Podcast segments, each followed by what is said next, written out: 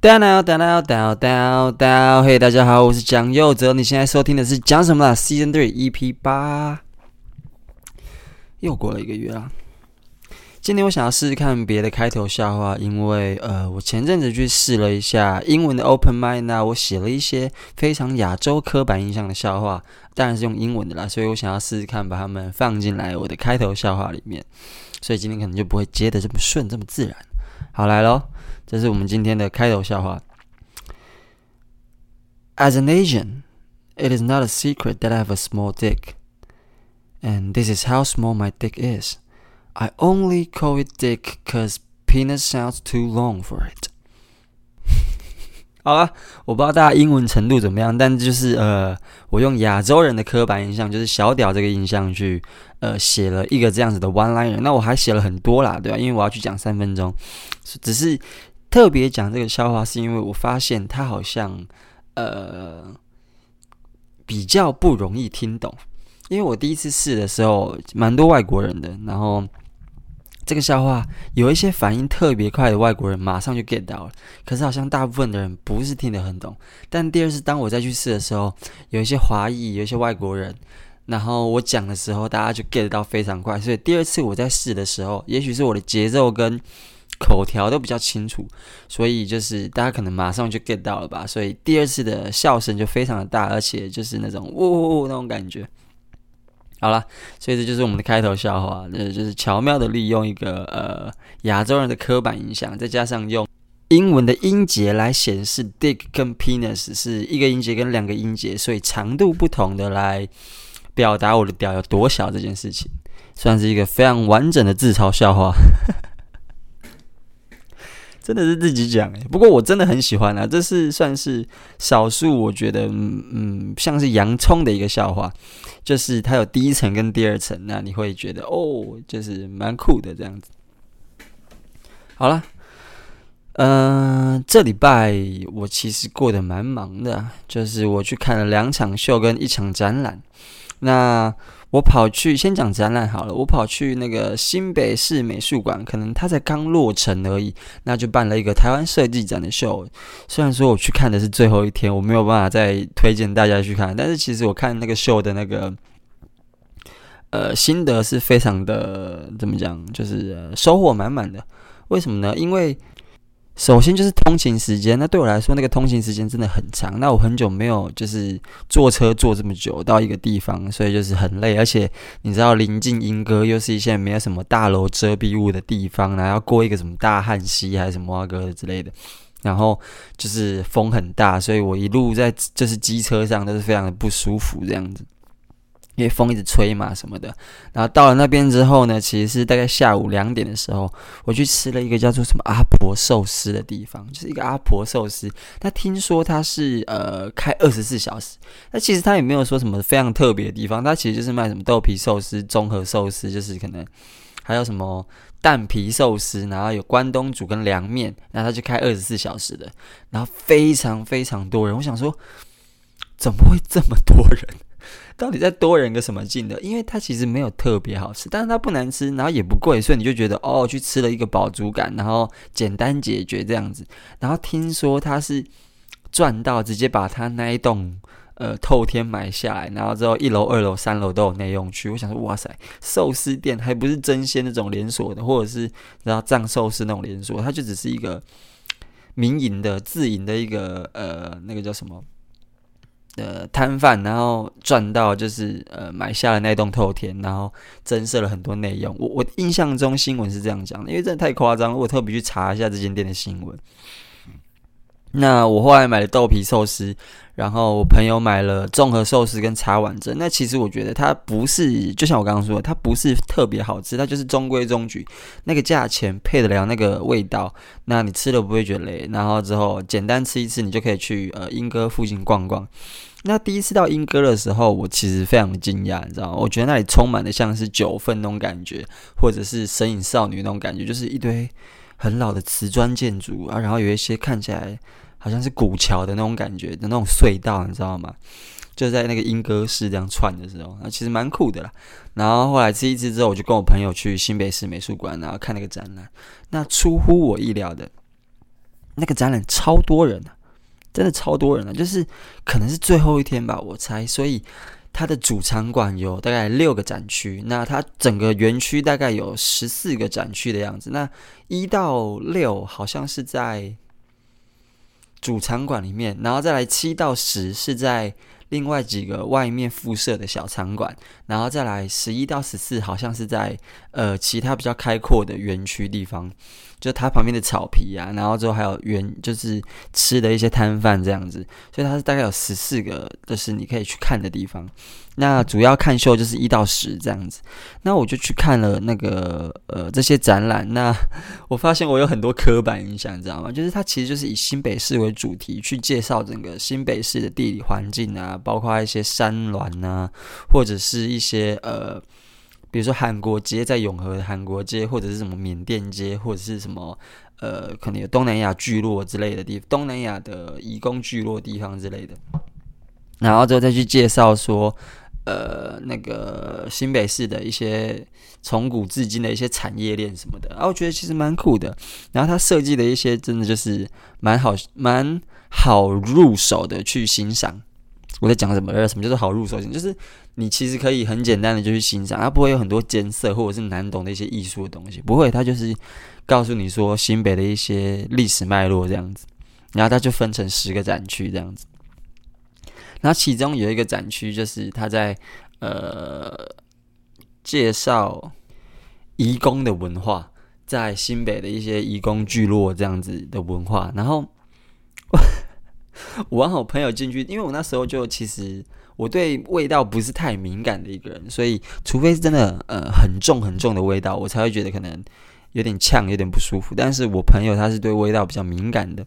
所以他就觉得他进到那个展区的时候，就觉得哦，怎么味道这么重，就是一种 一种移工味。然后我就说，哎，那你要称赞他们，他们把这个展览馆。把这个场馆不止布置的很多移工的脉络跟知识，还有文化，他还把整个展区布置的就像是充满移工的味道一样，就觉得我当时讲了一个这个很糟糕、很歧视的一个地域梗，就这个这个笑话真的很糟糕，就是真的就是黑色幽啊，不是也不是黑色幽默，就是一个写的很烂的歧视笑话，就就这样就这样，然后我就这样讲了这个干话，讲完那个当下，我突然就觉得我自己又幽默又该死，你知道吗？真的是歧视到炸。好，Anyway，反正那就是我呃去这个主场馆的其中一个小趣事啦。然后再来就是，它这个园区的厕所很特别，它在场馆外的厕所，它是有呃残障厕所、女厕跟性别友善厕所。哇塞，它没有男厕诶，这件事情我非常的惊讶。我想说，为什么？为什么没有男厕？男厕直接规划成性别友善厕所，但是女厕是女厕，残障厕所是残障厕所，我就觉得很不公平。当下就挑起了我一个敏感的神经，你知道吗？那当然这是管区的呃设计，我也不能说什么啊。其实我也他想要这样设计，我真的就是哦，你也没有人可以去插嘴干嘛之类的，你就只能内心默默觉得怎样。所以男生就应该呃接受这些呃特别的待遇，是不是？然后反正这是我第一次上红楼以外的性别友善厕所，然后我就去上了。在排队的时候，我深刻的感受到，他妈的这个性别友善厕所一点都不友善，你知道吗？就是我真的觉得啦，厕所分成男厕跟女厕是有它的道理在的。那当然，当然，我觉得很多现在自自己性别认同不一样的人，他们都有应该他们不要。得要被保护的权益，但是我觉得生理男心理认同也是男，跟生理女心理认同也是女的人，就应该各自有自己的男厕女厕。好，为什么会说我去上这个性别友善厕所一点都不友善呢？就是因为虽然我是男生，我自己也是对自己的隐私是有一定的基本要求，尤其是在上厕所的时候。我们先讲平常的状况啊，我最讨厌的。我最讨厌的就是当今天一个不知道百货公司或是一个园区或者是一个地方的厕所，男厕跟女厕，男厕很明显哦，连门都不能关，所以很多捷运啊或什么的，就是你经过厕所的时候，你可以一目了然看到里面的小便斗的那一种，但是你反观女厕，你就觉得哇塞，女厕的隐私就相对的特别好。这件事情我一直都非常的不爽，你知道吗？再来再来，为什么男厕不能像女厕那样子，就是隔间有自己的隔间，一定要这样子隔着一个隔板，然后旁边是小便斗？这个隐私差距是非常大的。那当然，在生理构造上，男生上厕所相对方便很多。但我不认为，因为相对方便这件事情，就可以让我们去，就可以同时要求我们去，呃，这样子承担比较低隐私的上厕所上厕所方式。我觉得这是不公平的。好，这是一般的情况。那我们回到刚刚新北美术馆那个性别友善厕所，我会觉得很不舒服的原因，是因为它就是性别友善厕所嘛，所以男生女生，呃，跨性随便变装癖随便你，你想去那个厕所你就去那个厕所，它就是标榜性别友善，不不夹任何性别，你谁都可以去上。好，那因为人很多，那天人就真的他妈超多，所以我去排队的时候，那个队伍上就有男有女，然后一进去，他没有小便斗。他的小便斗是放在那个隔间里面的，所以他那个性别友善厕所，它的建立就是哦，可能有一排的全部都是马桶，坐式的马桶，然后有一排里面可能其中几间是呃小便斗。只是外面加了一个隔间这样子，那我觉得这个还蛮好的。但是，但是因为很多人在排队嘛，所以只要呃里面有人出来了，你看到有个门打开了，你就会进去补位，所以你没有办法知道里面到底是你去补位的位置到底是马桶还是小便斗。那好死不死，我去上厕所的时候，一打开门，轮到我走出来的是一个女生，然后我就想说，我，超尴尬，就是我们双方其实也没怎么样，但是就是。那个感受就是会觉得啊，怪怪的，你知道吗？所以那个女生也很尴尬，我也很尴尬。我们这样四目相交的看了一下，然后这就若无其事的，她走她的，她去洗她的手啊，然后我就进去使用她的本来去的那间厕所。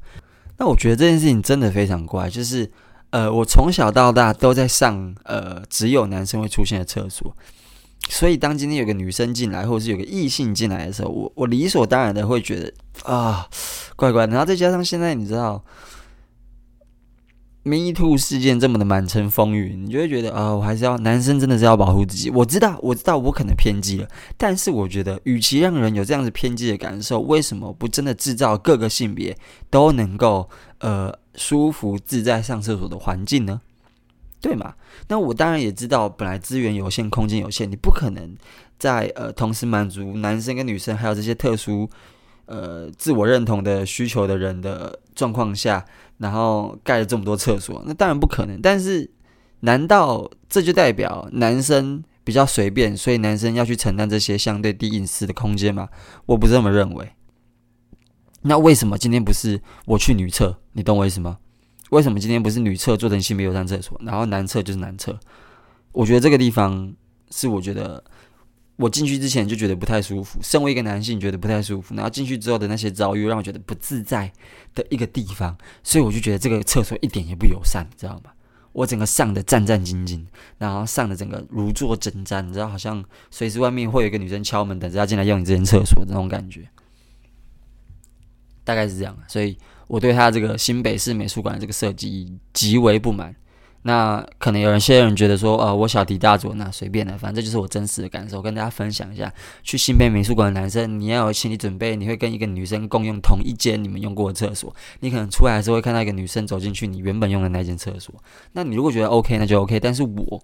我就觉得有点怪，我就觉得有点不舒服，我就觉得有点不自在，好像就是啊，就是心里就是一股怪怪的感觉。但是这种感觉，我在红楼反而。怎么讲？我在红楼的那个性别友善厕所反而没那么强。那不知道原因是不是因为红楼它那个性别友善的厕所的设计是有一区就是专门划给男生使用的小便斗，然后那边有自己的洗手台，然后剩下的全部都是呃一间一间的隔间坐式马桶。那可能这个在感受上还是有落差，因为至少你在那个小便斗上厕所的地方的时候，你比较不容易走出来看到是女生，或者是看到女生走进去这种。你生命经验里面不常出现的画面，这样子。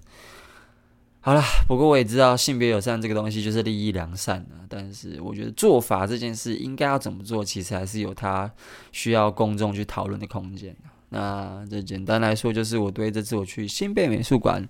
呃，最大的印象吧。好了，那再来就是我这周去看了两场秀。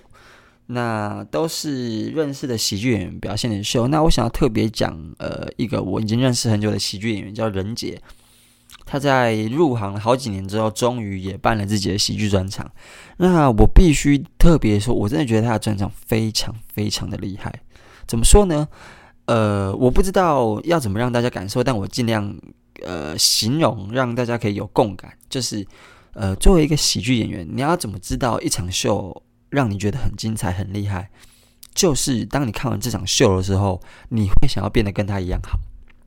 你懂我意思吗？你会看到他厉害的地方，然后想要做到跟他一样厉害的点。这对我来说就是一场好的秀。你懂我意思吗？就比如说前阵子我推荐的壮壮。壮壮就像我说的，他就是呃，好像在给现场的人下药、呼大麻，你就是进入一个很玄妙的世界。然后壮壮说什么，你都会接受，你就是一直笑，你其实也不知道自己听了什么，但是你就是一直笑。这就是我觉得看完壮壮的秀，我觉得哦，这个好厉害，我应该要学下来。然后这个东西真的很，他是怎么做到的？就是我觉得对我来说，一场好的秀就是可以引发你变好的呃动机。然后你会一直回味他刚刚做的那些技巧，跟他做到的那些事情。那我觉得我这一次看完任杰的这个，我的孩子们都，呃，我朋友的孩子们都，再一次，我朋友的孩子都长大了。这这场专个人喜剧专场，我觉得非常非常的厉害。他看完的当下，就马上让我觉得哇塞，我很明显知道我跟他专场的。不同在哪里？那这些不同是我想要学习、我想要拥有的元素。他做到的这些东西是我在我自己的专场里面没有做到的事情。那这就是一场好的秀。那随便举个例子好了，像是我自己觉得我的专场就是一个很社会观察的专场。那辅以很多一个直男的一个思考，跟直男面对的困境，跟直男呃在这个社会生活的时候可能会遭遇的比较需要小心的地方。然后辅以一些我的个人经验，我的个人的生命经验这样子。但其实，呃，这大概就是我这次个人专场《尬电臭直男》的大部分的内容。然后我试图去做男女差别的一些见解跟剖析。好，这是我的专场。但任杰的专场非常的自我剖析，他非常的呃跟自己的生命经验高度结合，他不断的在就是呃。解剖自己，然后一层一层的把自己掏开来给大大众看，然后在这个掏开的过程中，他并没有流于严肃，或者是像 TED 演讲那样硬是要塞给你什么，他非常巧妙的 balance 出所有他该有的笑点。然后在那些笑点的中间，他让你感受到哦，原来他在做这件事情的时候是这样想，他有了这样子的好奇，所以他应该要怎么解决？那应该要怎么做？这样子，他就是一层一层的、一层的带你去走，呃，带你去走他走过的那些思考历程。然后我印象最深刻的是，呃，任杰他的出身是他的背景是有辩论社的背景，所以呃，他在。刚开头的时候就立下了这个呃准则，这个原则就是跟观众说，他会告诉大家他要讲什么，那他对这件事情的看法是什么，他这件事情的问题是什么，那他想说要怎么解决，就是很，我觉得是一个很辩论式的解构，你知道吗？就是一层一层的想要说服你，或者是带你走过他看到这些东西，然后让你发现他发现的问题，然后让你理解他对这件事情的做法。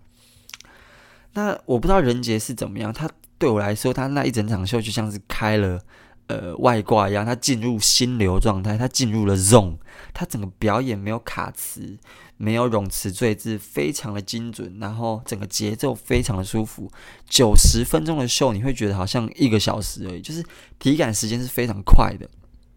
那就像我以前的呃集数有提过的，当一场秀让你觉得体感时间非常快，那这代表这场秀非常的精彩，你非常的投入。而且我觉得，比起我自己的专场，呃，任杰在自我的生命剖析里面加了很多深度。他是一个三十几岁的成年人，但我只是一个二十六岁的年轻人，所以我觉得我跟任杰的专场其实有一个非常核心的不同，就是在于对生命的自我呃自我生命经验的挖掘的深度。我觉得任杰挖得非常深，非常非常的深入，而且你可以。呃，确切的感受到他对这些挖掘所转化出来的一些生命体悟。但是我反观我自己，我认为我在我的专长是浅尝即止，你知道吗？对我自己生命经验的挖掘，真的就是浅尝即止。我甚至没有像人杰这样子这么开诚布公的告诉大家我自己经历了什么。我只是在一个非常浅层的地方告诉大家，现在的我观察到了什么，而我的生命经验告诉我这样子的事情是对或错，是公平是合理，是不公平是不合理的这样子的程度而已。然后你会觉得，当你挖掘到人间那样子的深度之后，整个秀非常的有魅力，你会感受到这个喜剧演员的那个魅力。跟你想要跟他共感的那些事情，懂我意思吗？而且除了这个内容上的这个部分，人杰在这场秀的编排，我觉得真的是非常的呃完整。怎么说呢？因为他还辅以一些影片，然后这些影片是要拿来帮他去衔接到他的下一段演出，因为他可能六十分钟的时候会先接一段影片，然后这段影片结束之后再衔接到最后的三十分钟。那我觉得他每一段影片。都高度的跟他这一个半小时里面要讲的内容重合，甚至是辅助，甚至有如虎添翼、加分的作用。然后他的那一些中间安排的那些影片的呃短剧，也是非常的扎实。那个本真的非常的扎实，我不知道他是谁写的，但是我觉得非常的好。我其实看到人杰那些中间插入的这些影片的时候，我就觉得，哇，我如果可以的话，我也想要写出这样子那么。简短有力、明了，然后又好笑的本，你懂我意思吗？因为、反应很明显啊，在播这些片段的时候，现场的观众就是非常的投入啊。那不乏有一些人是因为人杰来，他是他的朋友，然后本身就很喜欢人杰。可是就算扣掉这些，我相信，即便是一般的观众看到人杰的这些内容的安排、跟影片的编排还有拍摄，一样也都会觉得是个非常好笑、非常呃引人入胜的一个影片。所以总归来说，我其实觉得人杰这场专场是呃。我在呃这半年来看过的，真的是个人喜剧专场前三名，非常扎实的那一种。就是你出去跟他可以跟人家说，哎，人杰的这场喜剧 special 是真的很到位，真的非常厉害。我我我无法，我无法用呃内容来跟大家呃解释他到底厉害在哪里，因为这样子就破梗了。然后我不能爆人家雷，我不能讲人家的笑话，我只能说，呃，我印象。很深刻的其中一段是他在形容，呃，一个团体有多么荒谬。他用了大概二十个笑话，都是同一种 set up，然后不同的胖去大概讲了二十个，你就会觉得他在那一段，他不断的、不断的堆叠上去，不断的强调这个族群有多么的可可笑跟荒谬，然后他。不会让你觉得他是在打压弱势，你知道吗？因为他确实也没有在打压弱势，他只是指出其中的荒谬，他没有攻击任何人。这一段真的就是让我觉得，哇塞，这我从来没有做到这件事情过。然后这是一个我想要学习的技巧。然后我觉得这一段不管任何人看到，你是喜剧粉不是喜剧粉，你认识喜剧不认识喜剧，看到都会被他的那个节奏跟那个堆叠感给带入，从而去呃。笑，或者是给予他反应，甚至是掌声。但是就是其中一段人杰的喜剧专场里面，我非常喜欢的其中一段，在讲呃恋爱家教跟会去上恋爱家教跟会去学 PUA 这些男生群体的心态是什么，跟他们的现象这样子。然后人杰的专场内容有一个很呃，我个人非常喜欢的地方是，他在本文本上很扎实。而且他的文本都是属于那种点破呃逻辑的地方，那我个人就很喜欢这种点破逻辑或点破盲点的这种突破盲场的这一种呃喜剧份呃喜剧文本。比如说，他会问大家说为什么要裸奔，或者是为什么某一些族群特别喜欢塔罗牌，然后你就会一开始就是啊，你就是跟着他这些很有趣的观察跟思维，你就觉得哇。人杰的专场就很像一个很好笑的辩论会，你知道吗？就是他会一步一步的告诉你一些你平常没有想过，但是真的很夸张的事情。然后他也可以在这些编排里面加入了一些 callback，一些非常正规的一些喜剧技巧，让整个秀变得很饱满。然后在那个场地里面让大家非常的喜欢，我真的觉得很厉害。它是一场值回票价的演出，甚至。我觉得他应该要加场，我相信他也一定会加场。就是他其实只开这一场，他本来的计划是只开这一场，所以有点像是 one and only，错过就没有的这一种。他甚至跟我说过，他想有机会的话，他想要把这个东西好好的录下来，有一个很高规格的摄影，然后卖给一些可能收费平台这样子。我认真觉得，如果他的摄影是好的，他绝对有这个资格卖给任何一些收费平台，而不会是那种很粗糙、很烂，看了让人家觉得说哦，这个好烂，这个好粗糙，光是摄影品质就很差的这种。不会，他的内容绝对是够格，就是去让大家在网络上某些收收费平台。看，然后也不会觉得好像浪费钱这样子，绝对是。那前提是他的摄影规格是有办法到那个程度啦，这样子。单就内容的话，他是绝对没问题，而且绝对是买了看了也会觉得，哎呦，值回票价这样子。首先，反正我个人非常推这场秀啦，就是呃，人杰的我们的孩子，我的朋友的孩子都长大了。干，他到底为什么要取一些很绕口的名字？真的是我的朋友的孩子都长大了吗？还是什么什么之类的？好了，那希望他可以加场，大家有机会可以去看啊。就呃，我个人今年看过的喜剧专场前三名，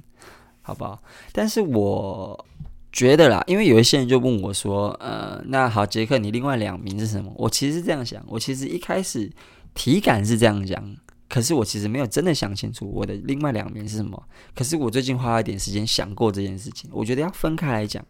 就是我一开始觉得，好，我前三名。扣掉人杰的话，一定会有伯恩的小巨蛋。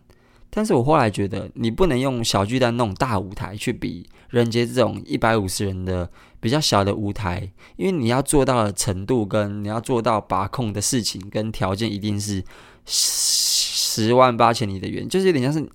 你不能跟人家说哦，那个法拉利跑得比